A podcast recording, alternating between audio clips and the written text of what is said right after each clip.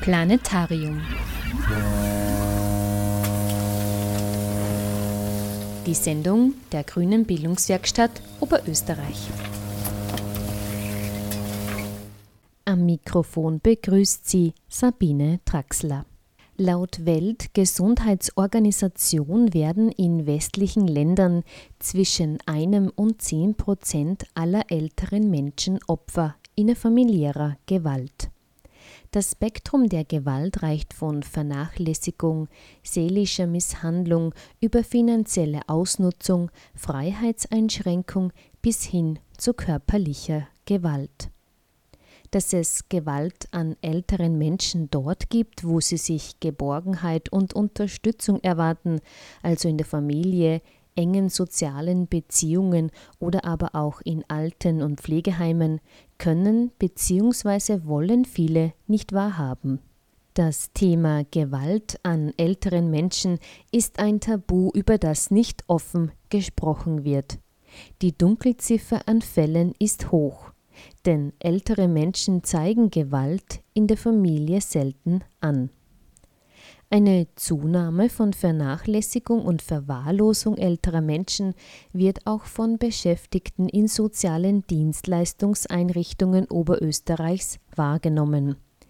Diese Beobachtung war Anlass, an die Fachhochschule Oberösterreich heranzutreten, um dieses Phänomen wissenschaftlich zu untersuchen und mit den Ergebnissen das Thema für die Öffentlichkeit sichtbar zu machen.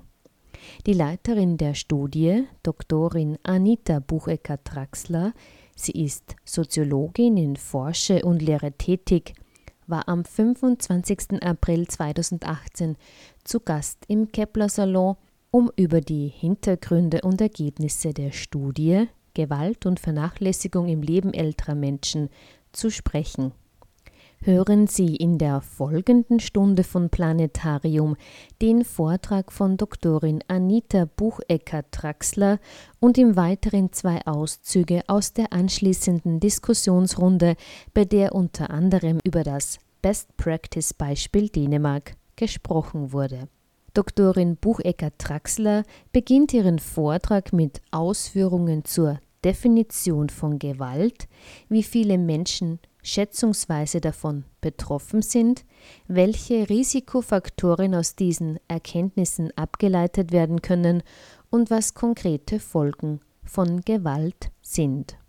Ja, ich möchte Ihnen ein, ein, paar Erkenntnisse aus, aus dieser Studie, die da erwähnt worden ist, äh, näher bringen. Und zwar handelt es sich dabei um ein Lehrforschungsprojekt im, im Rahmen der Ausbildung zur sozialen Arbeit an der FH Oberösterreich hier in Linz.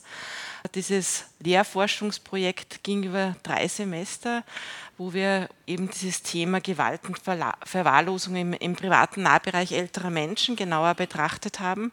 Also ganz bewusst im, im Nahbereich, also im privaten Bereich noch, also nicht das Altenheim betrachtet haben, sondern wirklich die Situation aus äh, verschiedenen Perspektiven, wie es Menschen im Alter im Privatbereich geht und was für Risiken auch hier im Zusammenhang mit Gewalt und Verwahrlosung eben herrschen. Ich möchte Ihnen da drei Teile ein bisschen aus dieser Studie präsentieren. Ich möchte Ihnen zunächst einmal ein bisschen so die theoretischen Erkenntnisse aus der Literaturrecherche, aus dem Stand der Forschung äh, ein bisschen näher bringen. Im zweiten Teil dann eingehen auf die Ergebnisse der Studie konkret und im dritten Teil eine, ein Bild zeigen, was gibt es auch woanders, wo wir vielleicht von guten Beispielen auch lernen können, um hier auch gegen Gewalt oder Verwahrlosung oder gegen das Risiko im ankämpfen zu können. Aber zunächst möchte ich Ihnen ein bisschen einleitende Überlegungen zum Thema machen, also die Relevanz des Themas, warum ist es wichtig, sich mit dem Thema zu befassen, was steckt dahinter.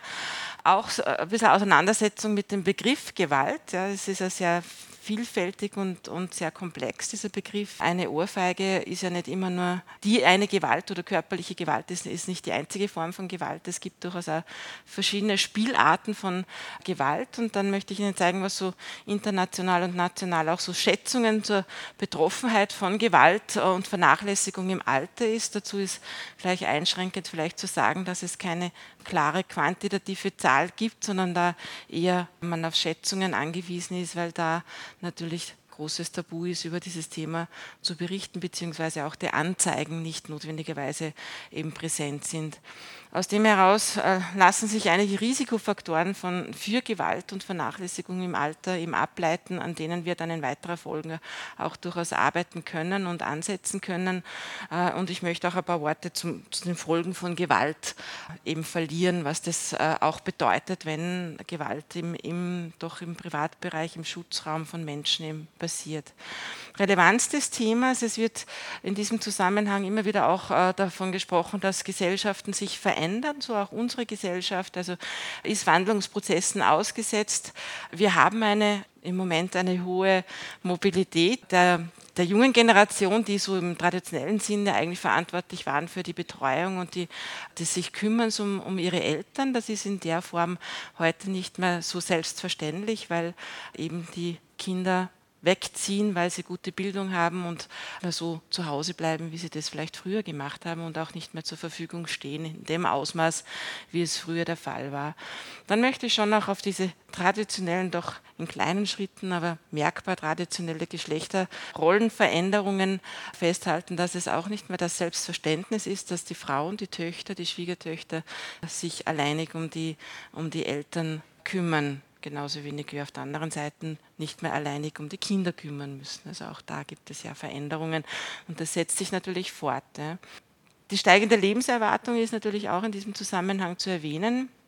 Mit der steigenden Lebenserwartung, wir wissen, dass wir nicht alle so top gesund alt werden, sondern dass im Alter natürlich auch Krankheit und Gebrechlichkeit eben auftreten können und je älter wir werden, desto höher wird auch das Risiko, wenn man das so nennen möchte, eben von Gebrechlichkeit oder Krankheit betroffen zu werden und damit auch diese Selbstständigkeit verliert und auf Unterstützung und auf Hilfe angewiesen ist. Auch diese Herausforderungen in der Bewältigung des Alltagslebens, ja, im privaten Bereich, eben in der Wohnung, die ich gewohnt bin, im Haus, äh, ist vielleicht eine Herausforderung geworden, weil die Wohnungen vielleicht nicht adaptiert worden sind. Also von Barrierefreiheit ist da gar nicht zu sprechen, aber auch das Mobiliar und die, äh, ja, die Praktikabilität mit eingeschränkter Mobilität halt nicht mehr die ist, wie es vielleicht mit in jungen Jahren war. Und auch diese selbstständige Versorgung, das Sorgen für sich selber ist vielleicht äh, nicht mehr so in dem Ausmaß möglich, wie es im gesunden, fitten Zustand ist. Also da Gebrechlichkeit und Krankheit, die das, die Bewältigung des Alltagslebens zur Herausforderung machen. Im Alter und wenn man gebrechlich und krank ist, schränkt sich auch der soziale Radius, der soziale Aktionsradius auch ein. Ja, man ist weniger mobil, man kommt weniger raus, man verliert Freunde, wenn man krank ist. Ja, wir wissen, die besten Freunde zeigen sich dann, wenn man auch in Not ist und äh, einen unterstützen und dann minimiert sich das vielleicht ein bisschen, ja, äh, sodass auch das soziale Netzwerk im Alter oft kleiner wird, beziehungsweise auch durch andere Umstände kleiner wird, wenn Freunde halt nicht so alt werden, also Bekannte und Freunde eben auch wegsterben, dann wird das soziale Netzwerk einfach kleiner. Und man ist immer mehr auf das verwandtschaftliche Netzwerk angewiesen, was jetzt grundsätzlich nicht, nichts Negatives sein soll, aber äh, durch die Enge und durch diese äh, doch eher Abhängigkeitsverhältnisse, die dadurch entstehen können, vielleicht auch konfliktbeladener werden und problematischer werden können. Ja, immer nur im Konjunktiv. Es muss nicht sein, dass es immer so endet, aber es sind immer ein paar Dinge drinnen.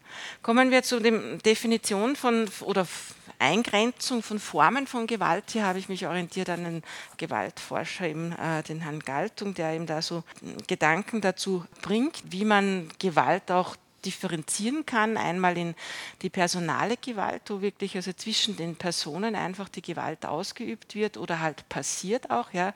Wenn man sich anschaut, passive Vernachlässigung, wenn man sich dessen nicht bewusst ist, dass man jemanden vernachlässigt, aber halt sich zu wenig kümmert darum, ja, aber wie gesagt immer ein bisschen auch unbewusst. Und auch die aktive Vernachlässigung, wenn man sich bewusst nicht um die Bedürfnisse eines betreuungsbedürftigen Menschen kümmert. Ja. Nahrung eben Essen nicht, nicht gibt, wenn, wenn die Person hungrig ist oder halt auch vielleicht einmal mehr Medikation macht, damit er Ruhe gibt. Also das sind so äh, Dinge, die da im, im, Persönlichen dann auch schon, schon sich abspielt. Ja? Oder auch die Person nicht ernst nimmt. Ja? Wir beobachten das vielleicht, wenn man selber irgendwie ein bisschen aufmerksam in der Öffentlichkeit sieht, wie man mit Menschen, mit alten Menschen umgeht, wenn dann irgendwo die Frau zu dem Mann in der Straßenbahn sagt, jetzt stell dich nicht so dumm an. Oder das ist auch so schon ein, ein, ein Schritt in Richtung nicht wertschätzender Umgang halt mit, mit den alten Menschen. Beispiele sind auch Einschränkung des freien Willens, wenn jemand nicht mehr tun kann, was er eigentlich möchte, ja, wenn er äh, auch ein bisschen im, in der Wohnung oder im Wohnumfeld festgehalten wird, weil es halt umständlich wird oder weil es halt kompliziert wird, äh, mit den Menschen hinauszugehen. Finanzielle Ausbeutung kommt natürlich auch vor, dass man äh, eben das, die, die, die, Pension, das Pflegegeld vielleicht nicht für diese Zwecke nutzt, für die es eigentlich vorgesehen ist. Ja, also auch das spielt eine Rolle und es geht natürlich bis hin zu körperlicher und psychischer Misshandlung, also im, im ausgeprägten Ausmaß. Ja.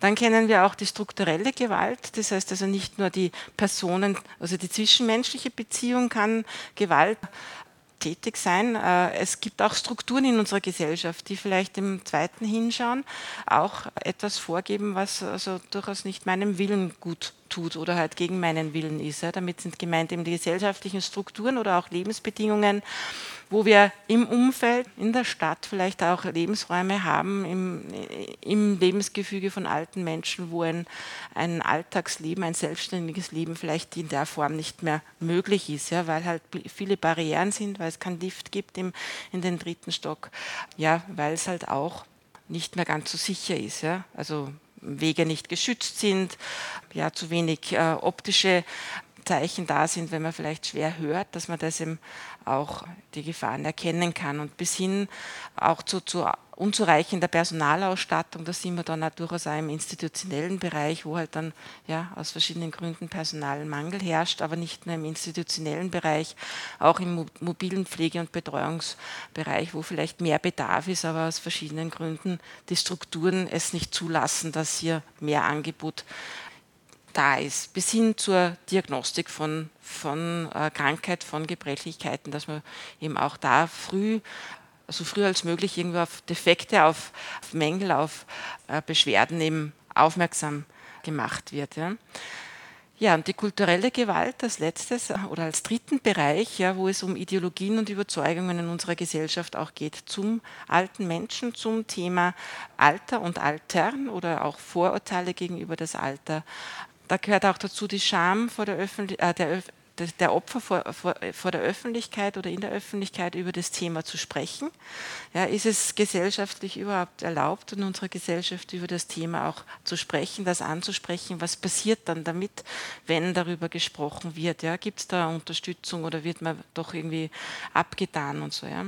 Äh, auch diese äh, Beziehungsmuster zwischen den Generationen, was das an Kultur gibt, ja? was, was hat der, der alte Mensch auch in, zwischen den Be Generationen an, an, an Wertigkeiten und an Beziehungen. Ja? Und wie vorher schon genannt, auch kulturelle Gewalt kann entstehen, auch im, wenn ein Teil der Gesellschaft eigentlich informell oder formell dazu verpflichtet wird, sich um, um die älteren Menschen zu kümmern. Das meine ich mit Pflegeverpflichtung für Frauen. Also ich denke auch da, das birgt auch äh, ein bisschen ein Risiko dahinter, dass man sich dann vielleicht gezwungen sieht oder halt ja, genötigt sieht fallweise. Schätzungen zur Betroffenheit, also wie, wie sieht das aus? Da gibt es in der Weltgesundheitsorganisation Schätzungen, dass eben in der europäischen Region, ja, circa vier Millionen ältere Menschen werden hier definiert mit 60 Jahren und älter pro Jahr von, von physischer und psychischer Gewalt betroffen sind. Ja. Also vier Millionen in der europäischen Region. Das Ministerium damals, 2010, Ministerium für Wirtschaft, Familie und Jugend, geht von einer Schätzung aus, dass ein bis zehn Prozent äh, aller älteren Menschen in den westlichen Ländern Opfer von innerfamiliärer Gewalt wird. Ja. Also gerade Gewalt ist ja in Österreich durchaus ein, ein Beziehungsthema. Ja? Also zwei Drittel der Gewaltdelikte passieren im engen Beziehungsbereich, also innerfamiliär, ja? wobei diese Gewaltfälle, die da eben zur Anzeige kommen, muss man auch dazu sagen, eine hohe Aufklärungsrate haben von so circa 85 Prozent. Im Vergleich zu Wirtschaftsdelikte, da ist es viel niedriger, die Aufklärungsquote. Und im in der EU gab es ein Forschungsprojekt also zum Thema Abuse and Violence Against Older Women, wo herausgearbeitet äh, werden konnte, dass fast jede vierte, fast jede vierte Frau über 60 von Gewalt im sozialen Nahraum betroffen ist. Ja. Da sind wir natürlich auch beim Thema Frauengewalt. Das ist ein Phänomen, dass eher die Frauen das Opfer sind als die Männer.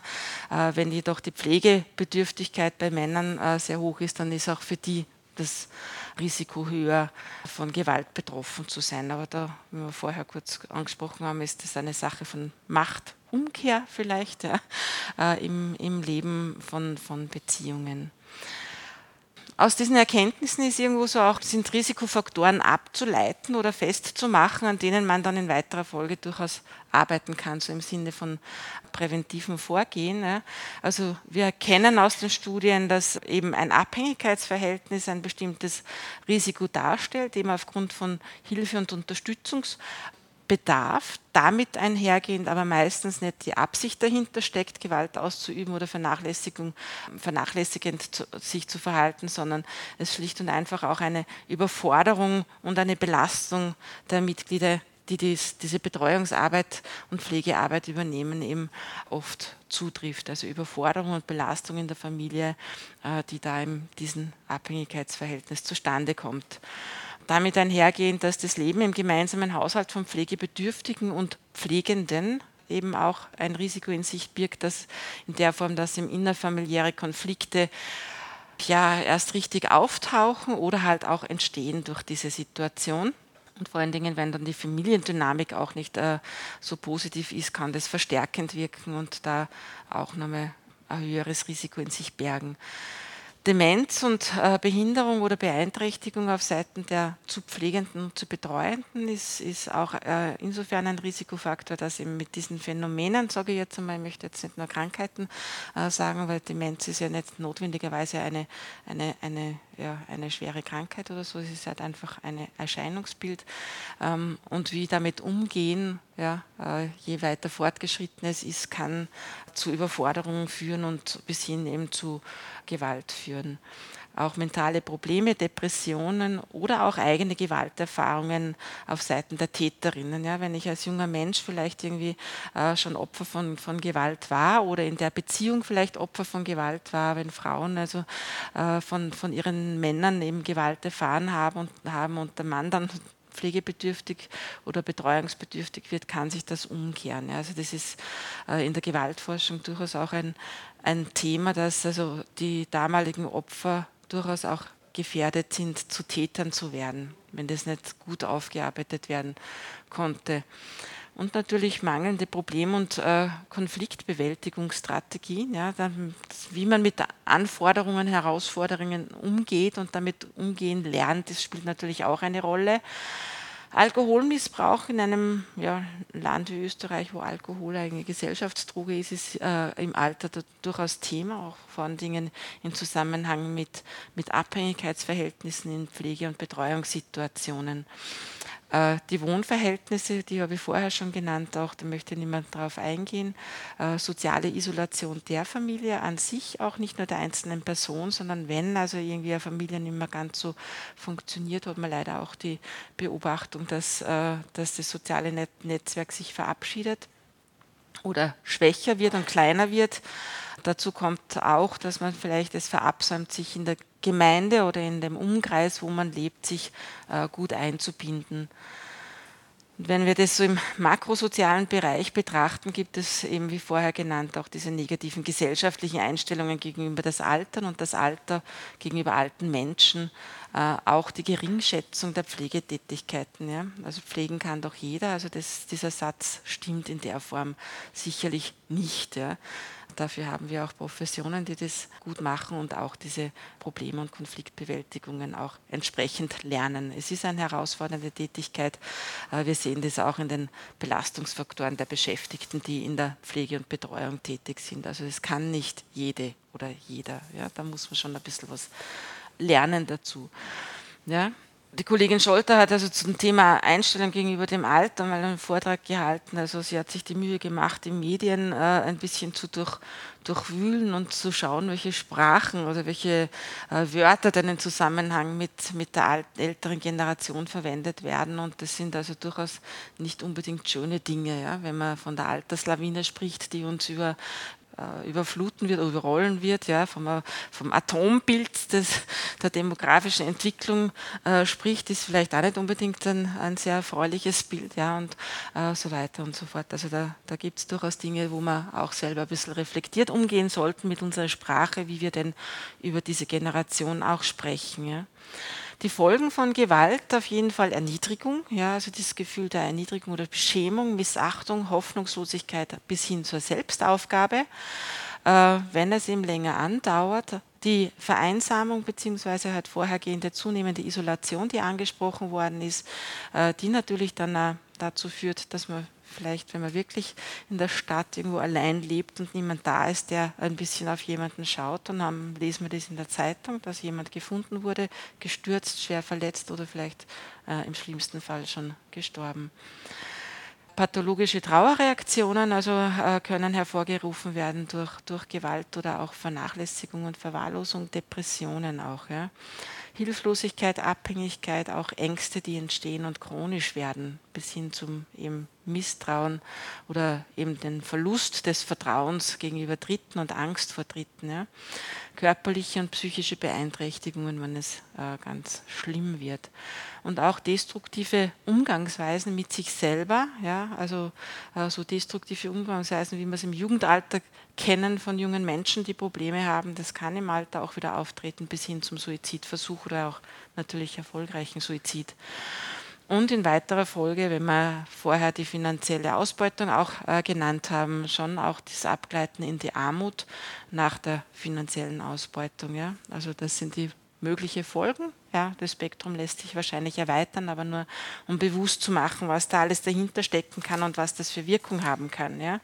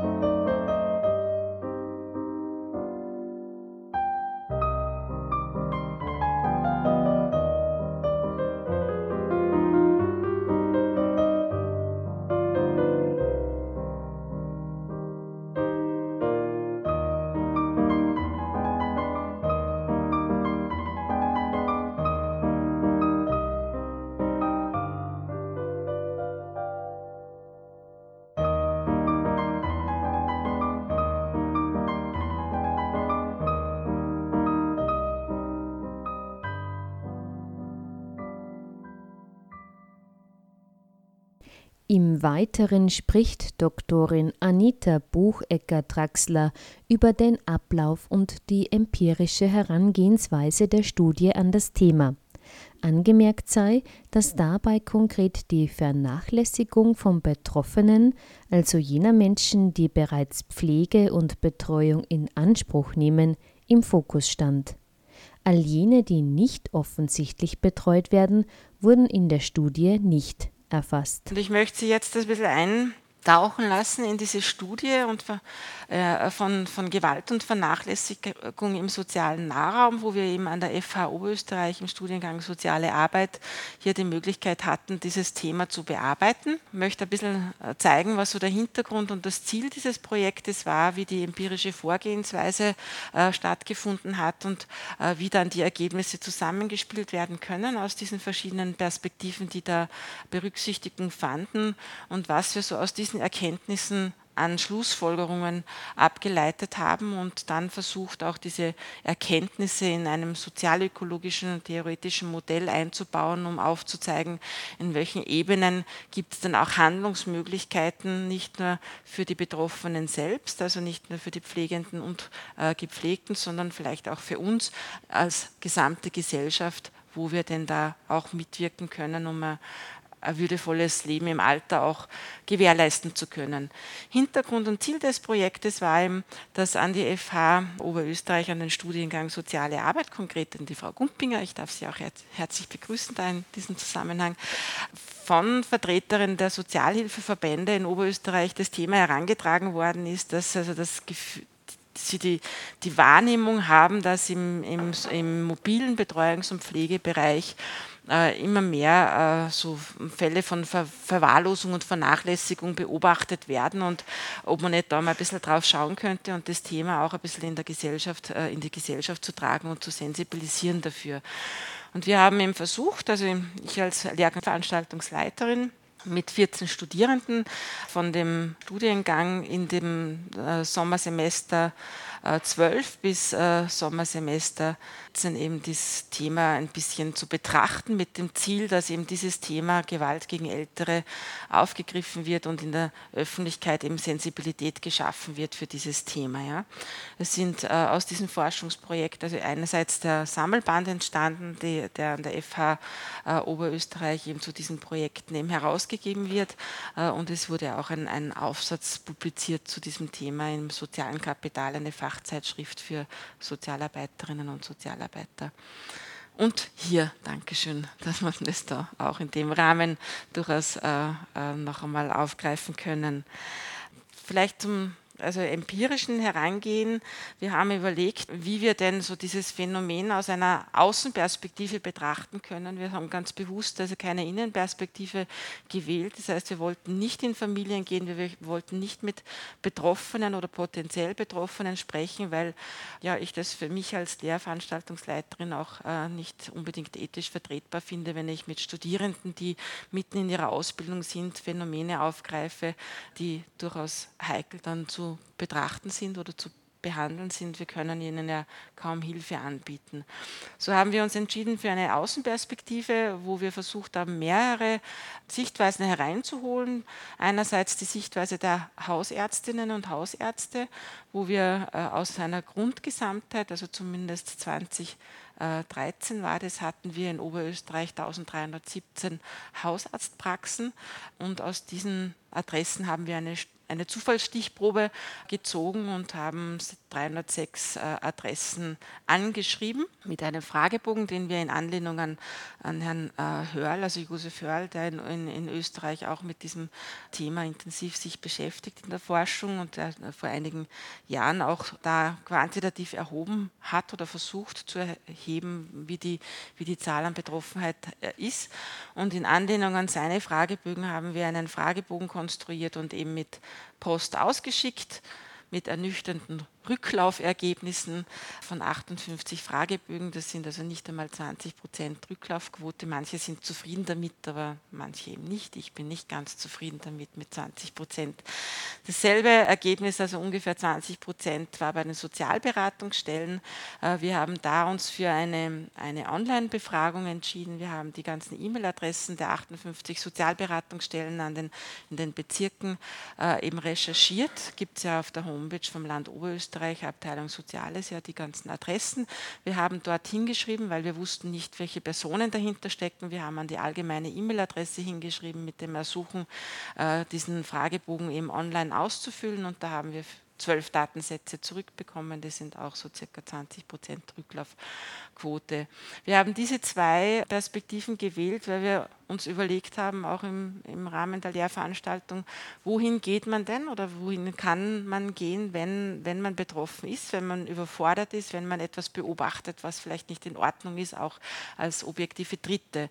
Und niedergelassene Ärzte, also die, die praktischen äh, Ärzte und Ärztinnen, sind ja so die erste Anlaufstelle in den Regionen, wenn äh, Probleme, gesundheitliche Probleme äh, eben auftauchen und die Sozialberatungsstellen, die ja grundsätzlich auch dafür da sind, Informationen zu geben und weiterzuleiten. Also deswegen die, diese zwei Perspektiven, die wir da eben gewählt haben. Und wir haben dann also qualitativ äh, gearbeitet in Form von fokussierten Gruppeninterviews mit den Koordinatorinnen für Betreuung und Pflege.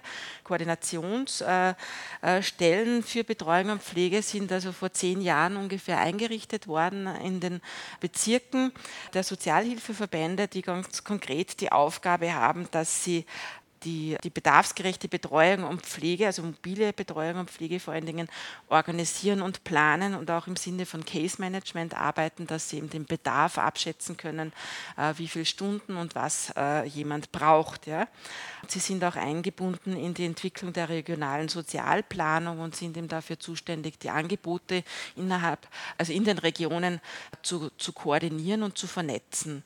Und da gibt es in jeder Bezirksstelle eben eine, eine Stelle, eine Koordinator, äh, Koordinationsstelle für Betreuung und Pflege, die sich dann regelmäßig auch, das nennt man dann Peer-Gruppen, äh, zusammentreffen. Und da hatten wir die, die Möglichkeit, bei diesen Peer-Gruppentreffen eine Stunde über dieses Thema mit Ihnen zu sprechen. Das heißt, da haben wir wirklich für Oberösterreich flächendeckend eine, eine äh, Erhebung durchführen können.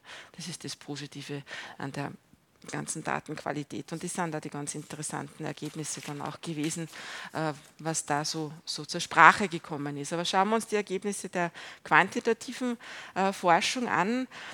In diesen Fragebögen ist auch eben ge gefragt worden, wie sie, wie sie das Phänomen wahrnehmen, in welcher Häufigkeit dass sie es wahrnehmen.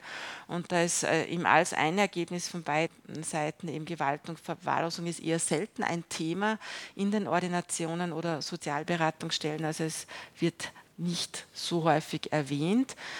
Und wenn es erwähnt wird, dann wird es eher von den Familienangehörigen und von Verwandten angesprochen. Und die Themen, die angesprochen sind, sind eher die Alkohol- und Drogenmissbrauch, wobei natürlich da äh, eher dann, dann Zigarettenkonsum sein wird. Ja. Äh, Medikamentenmissbrauch, also äh, schlechter Umgang mit, mit Medikamenten und äh, verwahrloste Verhältnisse bzw. soziale Isolation. Das ist dann auch von den Betroffenen oft, ja, die halt dann äh, auch über, über die soziale Isolation berichten. Ja? Die Verursacherinnen, es wurde auch danach gefragt, als, äh, wer ihrer Meinung nach Verursacherinnen von Gewalt oder Verwahrlosung und Vernachlässigung ist, äh, wird hauptsächlich, wie wir eh vorher schon gesehen haben aus der Literatur, eher der soziale ja, Beziehungsbereich, die Ehe- oder Lebenspartnerinnen gesehen, die Kinder und die Schwiegerkinder, die halt mit dieser Betreuung und Pflegeaufgabe eben betraut sind. Ja. Und der Hauptgrund wird auch aus dieser Sicht gesehen in einer Überforderung mit der Situation, mit fehlender Unterstützung äh, in dieser Situation. Es wurde auch danach gefragt, wen Sie denn dann eben ins Boot mitholen, mit wem Sie sich vernetzen, wo Sie diese Beobachtungen weitergeben. Und da sind durchaus diese Angebote von mobiler Betreuung und Hilfe genannt worden, Hauskrankenpflege. Von den Hausärzten sind durchaus auch die Sozialberatungsstellen als Anlaufstellen genannt worden, äh, die dann äh, eben weitervermitteln sollen. Es wurden auch selten, aber doch Behörden genannt. Also Polizei ist in dem äh, Faktor, ich weiß nicht, ob es positiv oder negativ zu sehen ist, ja durchaus keine Behörde, die man, die man vielleicht da in dem Fall heranzieht. Ja. Das hat auch mehrere Gründe. Das kam dann eher jetzt in Interviews äh, heraus. Ja, wenn es polizeilich angezeigt wird, dann ist die Folge meistens die, dass die betreuende Person weggewiesen wird. Und damit habe ich niemanden mehr für die Betreuung und Pflege der Personen, außer ich gebe sie in einen Kurzzeitpflegeplatz in, in die äh, institutionellen Altenbetreuungseinrichtungen und das ist nicht so einfach. Ja? Also das ist so ein, ein, ein komplexes Gefüge dann, sodass dann eher abgesehen wird von einer Anzeige und versucht wird, das irgendwie anders zu lösen. Ja? Weil die Polizei muss dann auch handeln. Ne? Ergebnisse aus den Gesprächen mit den äh, Koordinatorinnen äh, für Betreuung und Pflege. Sie haben schon berichtet, dass, äh, dass es vermehrt wahrgenommen wird, diese Verwahrlosung vor allen Dingen, weniger Gewalt, sondern tatsächlich Verwahrlosung in der Lebenssituation. Ja? Also da kommt natürlich die Isolation, die Vereinsamung herein, die da eine große Rolle spielt, dass ihm das auch in weiterer Folge zu einer Verwahrlosung führt, weil man sich halt in seiner Selbstständigkeit nicht mehr so pflegen kann. Sie haben auch gesagt, das, äh, äh, also erwähnt, dass so die, die, die Abgrenzung zwischen Verwahrlosung und Gewalt sehr schwierig ist, einzuschätzen, was ist denn jetzt schon Gewalt und wo muss ich mehr aktiv werden und was ist Verwahrlosung, wo, wo, wo braucht es vielleicht schon auch Unterstützung, aber, aber in einer anderen Form. Ja? Und da sind durchaus Beispiele genannt worden, so mit dem Aspekt Berücksichtigung der jeweiligen, jeweiligen Lebensbiografie ist in dem Zusammenhang wichtig. Ja. Äh, das heißt, ich muss mir das Umfeld, die Biografie der betroffenen Person anschauen, wie hat denn die bis jetzt gelebt und wo braucht sie Unterstützung. Es wurde da ein Beispiel genannt, ja, eine Frau, die im ländlichen Bereich, die halt äh, in ihrem Sachal nach wie vor wohnt, ja, immer ihre Händeln im Wohnzimmer hatte und natürlich auch jetzt im Alter ihre Hühner im Wohnzimmer hat. Ja. Äh, und jetzt kommt die, die professionelle Pflege und Betreuung in Form von einer Organisation hin und sagt, das ist Verwahrlosung. Ja. Ja, es ist natürlich ganz schwierig da abzugrenzen. Es ist natürlich auch auf Seiten der Beschäftigten schwer abzugrenzen. Das sind ja Arbeitsbedingungen, mit denen die zu, zu arbeiten hat. Da geht es ja auch nicht nur um die Hygiene der betroffenen betreuten Person, sondern auch um die Hygiene von den Professionen, die in diesen Haushalten hineingehen. Also da ist es ganz, ganz schwierig eben abzugrenzen, beziehungsweise auch so das Thema überhaupt mit Hygiene. Wir haben vorher kurz darüber gesprochen die alten Menschen, die jetzt diese 80 ähm, oder über, über 80 sind, die hatten damals vielleicht noch kein Badezimmer mit Dusche oder Badewanne. Ja. Wenn man die in eine, in eine Dusche hineinsteckt, ist das vielleicht für die Gewalt. Ja. Äh, da sind wir auch ein Stück bei der strukturellen Gewalt. Also da muss man auch ein bisschen Rücksicht nehmen, was kann man denn verlangen? Und die Beschäftigten in diesem Bereich haben dann so für sich irgendwo so ein, einmal eine, eine Orientierung gefunden, dass sie sagen, immer dann, wenn die die Person gefährdet ist durch die Lebensumstände, ja, wenn eine Selbstgefährdung eben auch im Vordergrund ist oder in Gefahr ist, dann muss man schon aktiv werden und eingreifen und gut drauf schauen und versuchen, das zu lösen. Ja wo die, die Beschäftigten, also damals sage ich jetzt, also das äh, Projekt ist 2014 äh, abgeschlossen worden, da hat sich natürlich einiges getan in dem Bereich, ja, weil die mobile Betreuung und Pflege ja auch durchaus ausgebaut worden ist. Ja, wir haben ja das Paradigma mobil vor stationär durchaus auch umgesetzt ja, äh, in Oberösterreich. Das heißt, also da, da ist auch einiges im Fluss und im Prozess und in Entwicklung. Und damals, wie gesagt, vor vier Jahren ist auch noch die Situation gewesen, eben, wie geht man dann um im folgenden Prozess, also im nachfolgenden Prozess. Wer ist denn da anzurufen, wer ist denn da zu involvieren äh, und äh, mit hereinzuholen?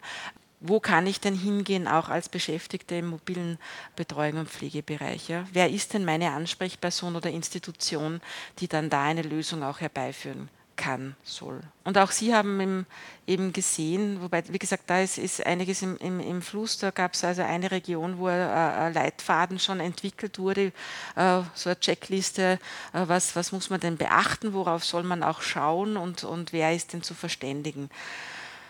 Und die äh, Koordinatorinnen für Betreuung und Pflege haben durchaus auch festgestellt, dass es überwiegend eine Überforderung der Angehörigen ist, ja, äh, dass oft das Fürsorgeverhalten eigentlich im Vordergrund stellt, also die, die Angst eigentlich selber der Betreuenden und Pflegenden, dass ich ja nichts falsch mache und dass ich es richtig mache und dass ich es gut mache, ja, äh, tut man vielleicht ein bisschen zu viel zu viel oder nimmt vielleicht auch Freiheit weg. Ja? Und das ist halt so die, die Gratwanderung, was ist noch gut für den Menschen und was, äh, ja, wo, wo entmündige ich jemanden. Ja? Das sind so die, die Schwierigkeiten auch bei den Beschäftigten durchaus in dem, in dem Bereich. Ja?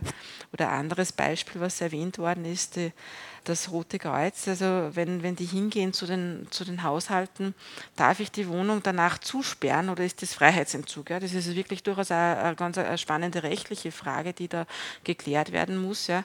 Wenn ich jetzt das, die Wohnung verlasse und zusperre und der Mensch, der dahinter äh, ist, so äh, pflege- und betreuungsbedürftig ist, dass er seinen Schlüssel vielleicht nicht selber findet, ja?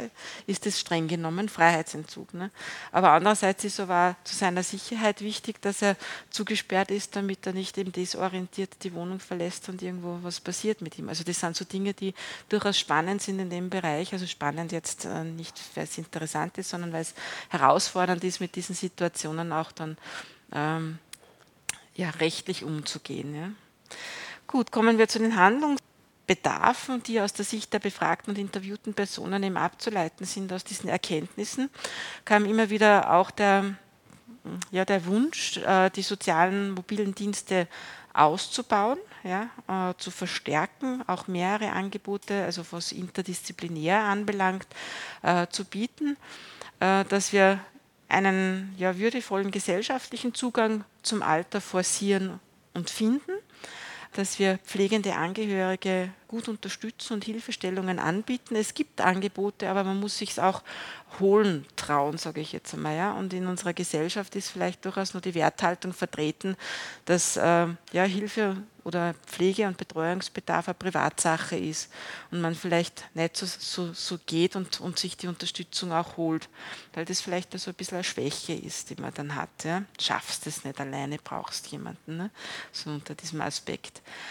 Da kann durchaus helfen, dass wir vielleicht öffentliche Stellen schaffen, die sich äh, äh, ganz bewusst dieses Themas annehmen, viel Aufklärungsarbeit natürlich notwendig ist auch, ja, äh, gut geschultes Personal auch haben, die die Fällen, die, die Situationen beurteilen können und abwägen können, was hier an, an Unterstützung notwendig ist, also so im Sinne auch von Case Management, dass wir auch mit dem Begriff Gewalt uns intensiver auseinandersetzen oder diese Abgrenzungen klarer machen, sodass sie Personen, die damit konfrontiert sind, auch leichter tun, es tatsächlich einzuschätzen und so zu benennen, dass wir die Vertrauensverhältnisse zu den Ärzten und Ärztinnen auch stärken, dass die durchaus auch als Ansprechperson für soziale Probleme oder Missstände auch da sind, ja, dass es ein Selbstverständnis wird und so diese Autorität des Arztes ein bisschen, ja, da kann man nichts sagen, der Herr Doktor und so, ne, dass man das auch ein bisschen, ein bisschen abbaut und, und abschwächt.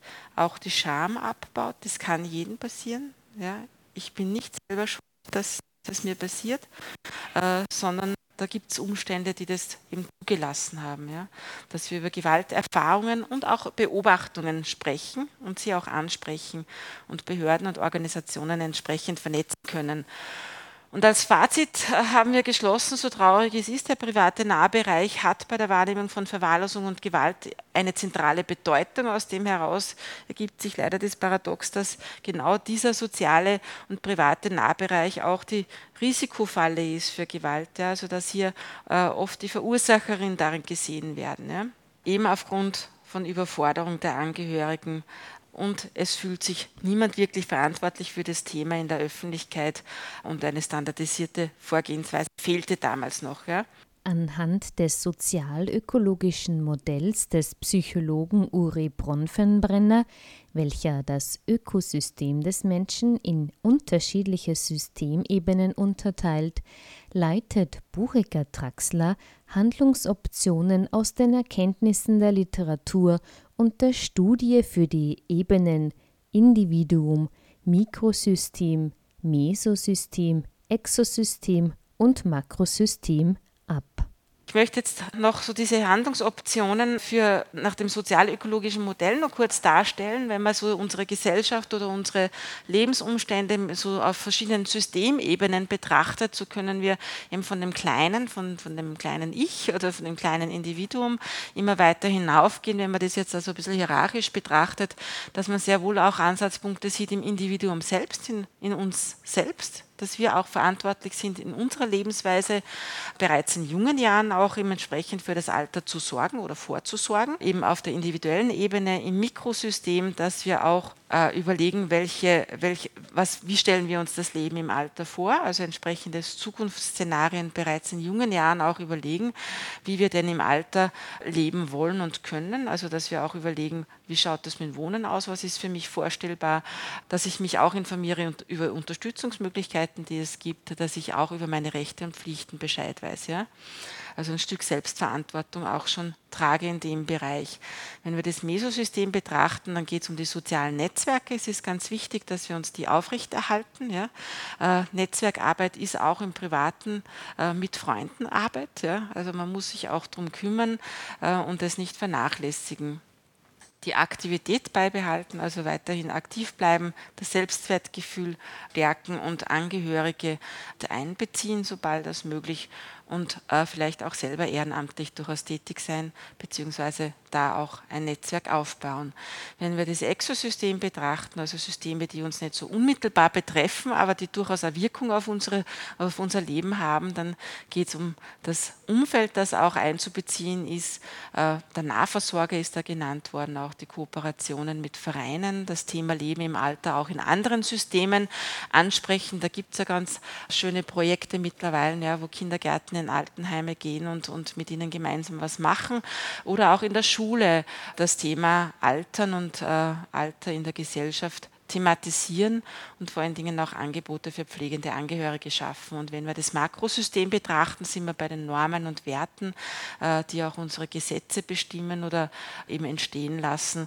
Welche Bilder über Alter und Altern haben wir in der Öffentlichkeit ja, äh, und wie vermitteln wir das? Und durchaus auch Öffentlichkeitsarbeit betreiben in dem Sinn, dass man die äh, Lebenssituation oder die Bedürfnisse und Bedarfe eben auch sichtbar macht. Und wenn wir so die Ebenen verbinden, haben wir nach Bronfenbrenner das Chronosystem, wo wir auch diese Übergänge zwischen den Systemen durchaus genauer betrachten müssen, gerade wenn es äh, so in, in, biografischen Übergängen auch geht, ja, äh, Erwerbs äh, fähige Alter. Also wenn, was passiert, wenn, wenn ich aus, dem, aus der Arbeit hinaus äh, gehe in die Pension? Wie schaut dann mein soziales Netzwerk aus? Habe ich mein soziales Netzwerk nur in der Arbeit oder habe ich es vielleicht auch außerhalb der Arbeit? Das ist durchaus auch ein Aufruf an die Männer, die meist ihre sozialen Netzwerke, äh, kennen wir aus der Männerforschung, überwiegend in der Arbeit haben und dann also irgendwo allein dastehen, wenn sie in die Pension gehen. Also auch da eben diese Übergänge betrachten, wie man die gut gestalten kann.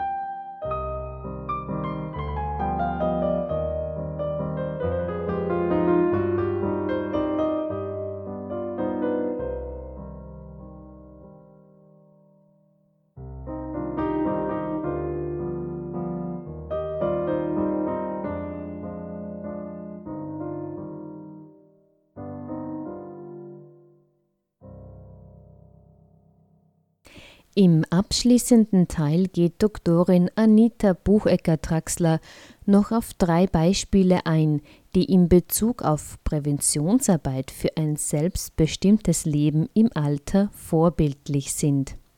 Sie nennt das Hamburger Modell des Albertinenhauses, bei dem die aktive Gesundheitsförderung auf Basis der drei Säulen Ernährung, Bewegung und Soziales im Fokus steht das Modell der präventiven Hausbesuche, wie sie in Dänemark durchgeführt werden, und sie nennt das niederländische Burzorg-Modell, ein mobiles Pflegemodell, das auf Deutsch übersetzt Nachbarschaftshilfe bedeutet und seit 2006 läuft. Im Zentrum dieses Modells steht das Motto weniger Bürokratie und mehr Menschlichkeit. Lernen von guten Beispielen. Wir haben durchaus Beispiele in nicht nur Österreich, auch äh, um Österreich herum, also europäische Beispiele, wo wir lernen können davon stammen jetzt Beispiele aus, aus, aus einer anderen Arbeit von, von mir, wo es um Prävention und Gesundheitsförderung im Alter gegangen ist. Wir haben auch schöne Projekte im, im, im Ausland. Dänemark ist ja immer wieder äh, genannt. Also dort gibt es seit Jahrzehnten schon also das äh, Projekt äh, oder diese präventiven Hausbesuchen, äh, wo äh, Personen ab einem bestimmten Alter einfach von einer Profession besucht werden, wo darauf geachtet wird, wie schaut das Lebensumfeld aus, das Wohnumfeld, gibt es Gefahren in der Wohnung, wie kann der, der, der Mensch noch gefahrlos in seinem Bereich leben. Da geht es auch darum, wie kann er sich selber noch, noch erhalten, trinkt er genug, ja, der, der, der alte Mensch isst, wie schaut es mit Essen aus, wie, wie, schaut, wie schaut es aus? Sind Stolpersteine in der Wohnung in Form von Teppichen, wo man drüber stolpert? Wo steht denn der Kaffee? Wie weit müssen sie denn darauf greifen? Putzen die nur selber die Fenster und so weiter und so fort. Ja. Also da gibt es durchaus Projekte oder Modelle, an denen man sich orientieren kann. Ist auch in Österreich fallweise umgesetzt, also in Vorarlberg vor allen Dingen, die da schon und im Tennengau, die da schon Modellprojekte auch hatten. Wir kennen äh, von Deutschland dieses sogenannte Hamburger Kleeblatt, wo geriatrische Gesundheits Förderung in Form von geriatrischen Zentren angeboten wird. Also müssen die Leute hingehen, aber sie haben dort ein multidisziplinäres Team, die die Lebenssituation der, der älteren Menschen eben anspricht und diskutiert und auch entsprechend etwas anbietet, dann in Form von Übung, von körperlicher und geistiger Tätigkeit. Und das äh, Modell, was jetzt also in großer Munde ist, ist das niederländische Modell unter dem Namen Burzog-Modell, wo es einfach darum geht, auch äh, so diese ähm, Nachbarschafts- äh, ja, oder auch so das gemeinschaftliche, das solidarische Zusammenleben wieder zu forcieren und zu fördern, dass man da eben auch versucht, eben direkten Lebensraum von, von den alten Menschen eben auch aktiv zu werden. In der an den Vortrag anschließenden Fragerunde melden sich Doris Eisenriegler, Obfrau der Generation Plus und Dr. Rainer Buchecker zum dänischen Modell der Hausbesuche zu Wort. Also mir das gefällt das dänische Modell. Ich denke, dass das notwendig wäre, so ein System der aufsuchenden Sozialarbeit, um rechtzeitig, ja, bevor der Pflegefall eintritt, mhm. zu klären, wo sind die Wünsche, wer ist, wie ist das häusliche mhm. Umfeld, mhm. wer ist da. Das ist die eine Möglichkeit. Die zweite Möglichkeit ist eine Patientenverfügung. Mhm. Das sollte man auch viel mehr postulieren, dass man diese Möglichkeit hat, solange man gesund ist dass man sich auch überlegt im, im, Familienkreis, wer soll für mich sprechen können, wenn es mhm. einmal notwendig ist. Ja. Ich bin sehr davon überzeugt, dass die Pflege die in, der, in der Familie, dass das also ganz stark eine Beziehungsgeschichte ist, die davon abhängt, wie man Zeit seines Lebens eine Beziehung gehabt hat zu mhm. dem Menschen. Dann schafft man das auch, wenn der alt ist, dass man sich kümmert. Ja. Und das Ausmaß dieses Kümmern, das muss man selber reflektieren und das muss auch derjenige rechtzeitig sich überlegen. Was mir noch fehlt, ist die Rolle der 24-Stunden-Betreuung, wo ich das Gefühl habe, dass das komplett schief rennt, weil diese Frauen meistens auch ein sprachliches Problem haben, also sich ähm, mitzuteilen bzw. Ja, mhm. zu hören, äh, was, was der zu Pflegende möchte. Ja. Und ja, ich meine, die prekäre Arbeitssituation sowieso. Mhm. Ich habe das Gefühl, dass das, dass das ziemlich schief läuft. Ja. Und noch einmal Dänemark, man sieht ja, dass es auch andere Möglichkeiten gibt, dass man mhm. Nachtdienste haben kann, mhm. die, äh, die halt einfach kommen, ja, mit einem ordentlichen Arbeitsverhältnis. Ja. Äh, das gescheit bezahlt ist, mhm. das kommt nämlich auch noch. Ja, da möchte ich vielleicht etwas dazu sagen, zu dem erstens dänischen Modell und zweitens 24-Stunden-Betreuung. Die 24-Stunden-Betreuung ist durchaus äh, auch angesprochen worden in der Studie. Ich habe es jetzt aber irgendwie bewusst ja auch nicht hereingenommen, weil es nicht so ein großes Thema war, aber was dort Thema war, war schon Wer ist denn dann verantwortlich? Das ist ein Riesenthema. Ja? Sind die Betreuerinnen und die Pflegerinnen, die da sind, jetzt irgendwie für Missstände verantwortlich oder sind es die Familienangehörigen oder die Personen selbst, die Betroffenen? Ja? Also da ist, ist ganz, ganz schwierig. Vor allen Dingen tun sich dann mobile Dienste und Betreuungsdienste ähm, bis hin zur Hauskrankenpflege oft schwer, wenn er 24 Stunden, also das ist jetzt der Bericht von den Beschäftigten in dem Bereich, ja? das ist keine wissenschaftliche Fundierung oder äh, was auch immer, tun sich schwer, wenn Sie reingehen in diese Haushalte, ich sage das jetzt einmal so ein bisschen technisch natürlich, ja, wem gibt man denn jetzt die Anordnung? Wer ist denn jetzt wirklich meine Ansprechperson? Und da, das ist ganz schwierig auch jetzt in der Arbeit von, von, von diesen Beschäftigten. Ja. Und die 24-Stunden-Pflege, also einer der Sozialminister, den wir vorher einige Zeit gehabt haben, hat selber gesagt, das sage ich aber jetzt ganz im Heime, Geheimen, das war überhaupt der größte Fehler, den wir machen haben können. Ja. Äh, Im Endeffekt war es eine Notlösung in einer Situation, wo wir wirklich massiven Mangel hatten an, an Personal und diese Notlösung hat sich wie in Österreich ein Provisorium sich lange gehalten. Im Grunde ist es eine Abwälzung wieder in den privaten Bereich, in den persönlichen und die öffentliche Verantwortung hat sich eben wieder dem entzogen.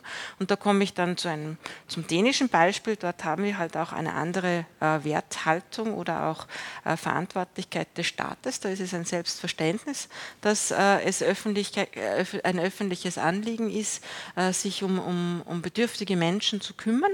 Das ist so die Grundeinstellung. Das heißt, dort hat auch niemand eine Hemmschwelle, äh, Hilfe und Unterstützung anzunehmen.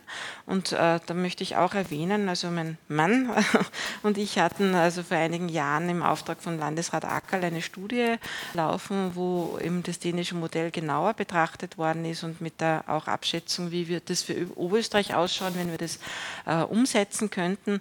Und wir waren da vor Ort natürlich auch, äh, um mit Personen, mit Professionen, mit Forschern zu sprechen. Und wie wir da erzählt haben, in Österreich gibt es die 24-Stunden-Pflege, war für die das eher Unverständnis, dass sowas überhaupt möglich ist. Ja. Dort geht man mit Alter anders um, dort geht man auch mit, mit Lebenssituationen anders um. Also man, man ist dort eher äh, auch bereit, umzuziehen, wenn es äh, eben die Lebenssituation braucht. Ja. Äh, dort ist es ein Selbstverständnis, dass man sich, wenn man jung ist, eine kleine Wohnung hat, wenn Familie da ist, eine größere Wohnung hat und man dann wieder zurückgeht in eine kleinere Wohnung. Und das ist in, in Österreich vielleicht nicht so verankert. Ne. Das heißt auch diese Wohnverhältnisse, und da bin ich bei Ihnen, wo Sie sagen, man muss da ein Stück auch selber sich überlegen, wie man sich das vorstellt. Ja.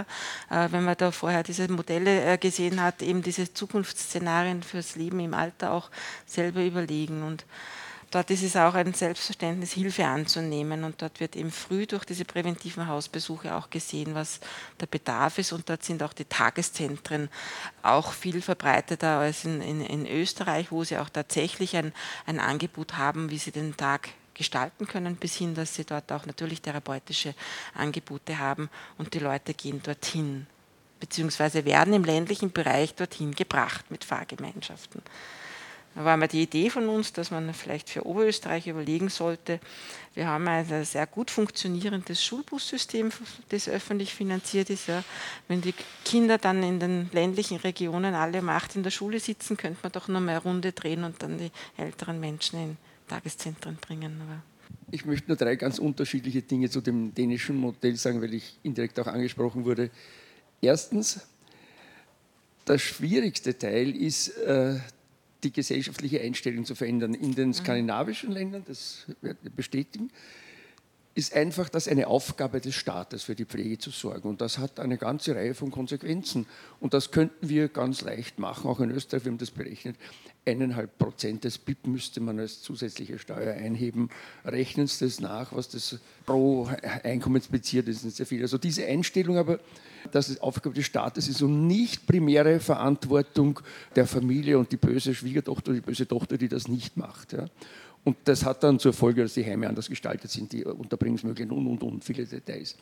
Das Zweite ist, ich komme von der ökonomischen Seite, ich bin Ökonom. Das hat man erreicht, um das, äh, diese Hausbesuche und die, eine Aufstellung eines guten Systems durch eine Maßnahme, dass die, eine staatspolitische Maßnahme, die Kommunen wurden zusammengelegt. Die Kommunen haben so 30.000, 40.000 Einwohner. Und da kann man natürlich etwas anderes schon organisieren. Und die Kommunen sind in der Verpflichtung, für die, Alter, die Kosten im Alter aufzukommen. Ob bis zur Krankheit hin. Ja, das geht mit den Spitälern auch noch.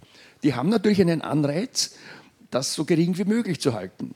Und aus dem folgen dann diese präventiven Hausbesuche, damit man das abfängt und die Leute schon erwischt, bevor sie stürzen und sozial einbindet und so weiter. Ja. Und das dritte ist eine Anekdote, Gesundheitsvorschriften. Wir haben da eine heimbesucht und da haben, waren zwei Dinge. Da haben ältere Damen äh, oder Damen fortgestelltes Alter Gymnastik betrieben und haben gesagt, na dürft schon reinschauen, aber schreckt euch nicht. Die haben da geraucht, auf Teufel komm raus, ja, kümmert sich Menschen, was soll's, die haben Spaß, denen geht's gut, sind noch einigermaßen beweglich, sollen sie halt rauchen. Und Hygienevorschriften, eine Gruppe von Männern hat sich in so einem Tageszentrum selbst eine Küche gebastelt, gebaut und kommt dort täglich zusammen, um für sich zu kochen. Sieben, acht, zehn Männer, ich weiß nicht mehr genau, wie viel das waren. Das ging ja bei unseren Hygienevorschriften nicht. Ja, wenn Sie, das, das müssen Sie alles einhalten. Das geht nicht, das ist nicht machbar. Nicht? Und da sind schon Rahmenbedingungen von Normen, von den Gesetzen her, die dann anekdotisch ja, zu ganz, also die sind, kommen, fahren zum Teil selber hin, werden hingebracht haben einen schönen Tagesablauf und kochen für sich selber täglich nicht. Geht bei uns nicht.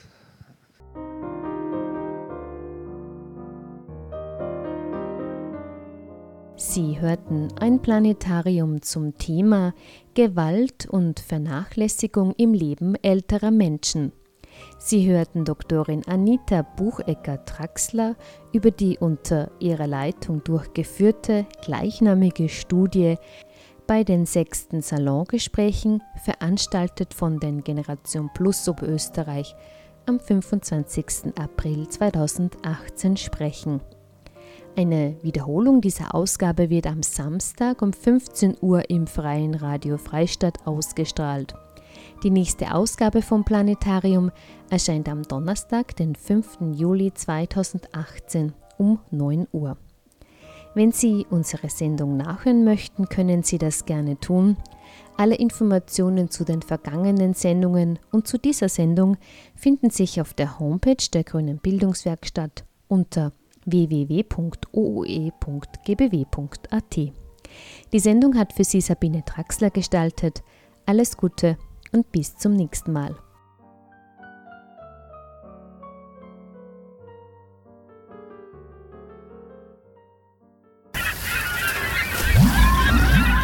Planetarium.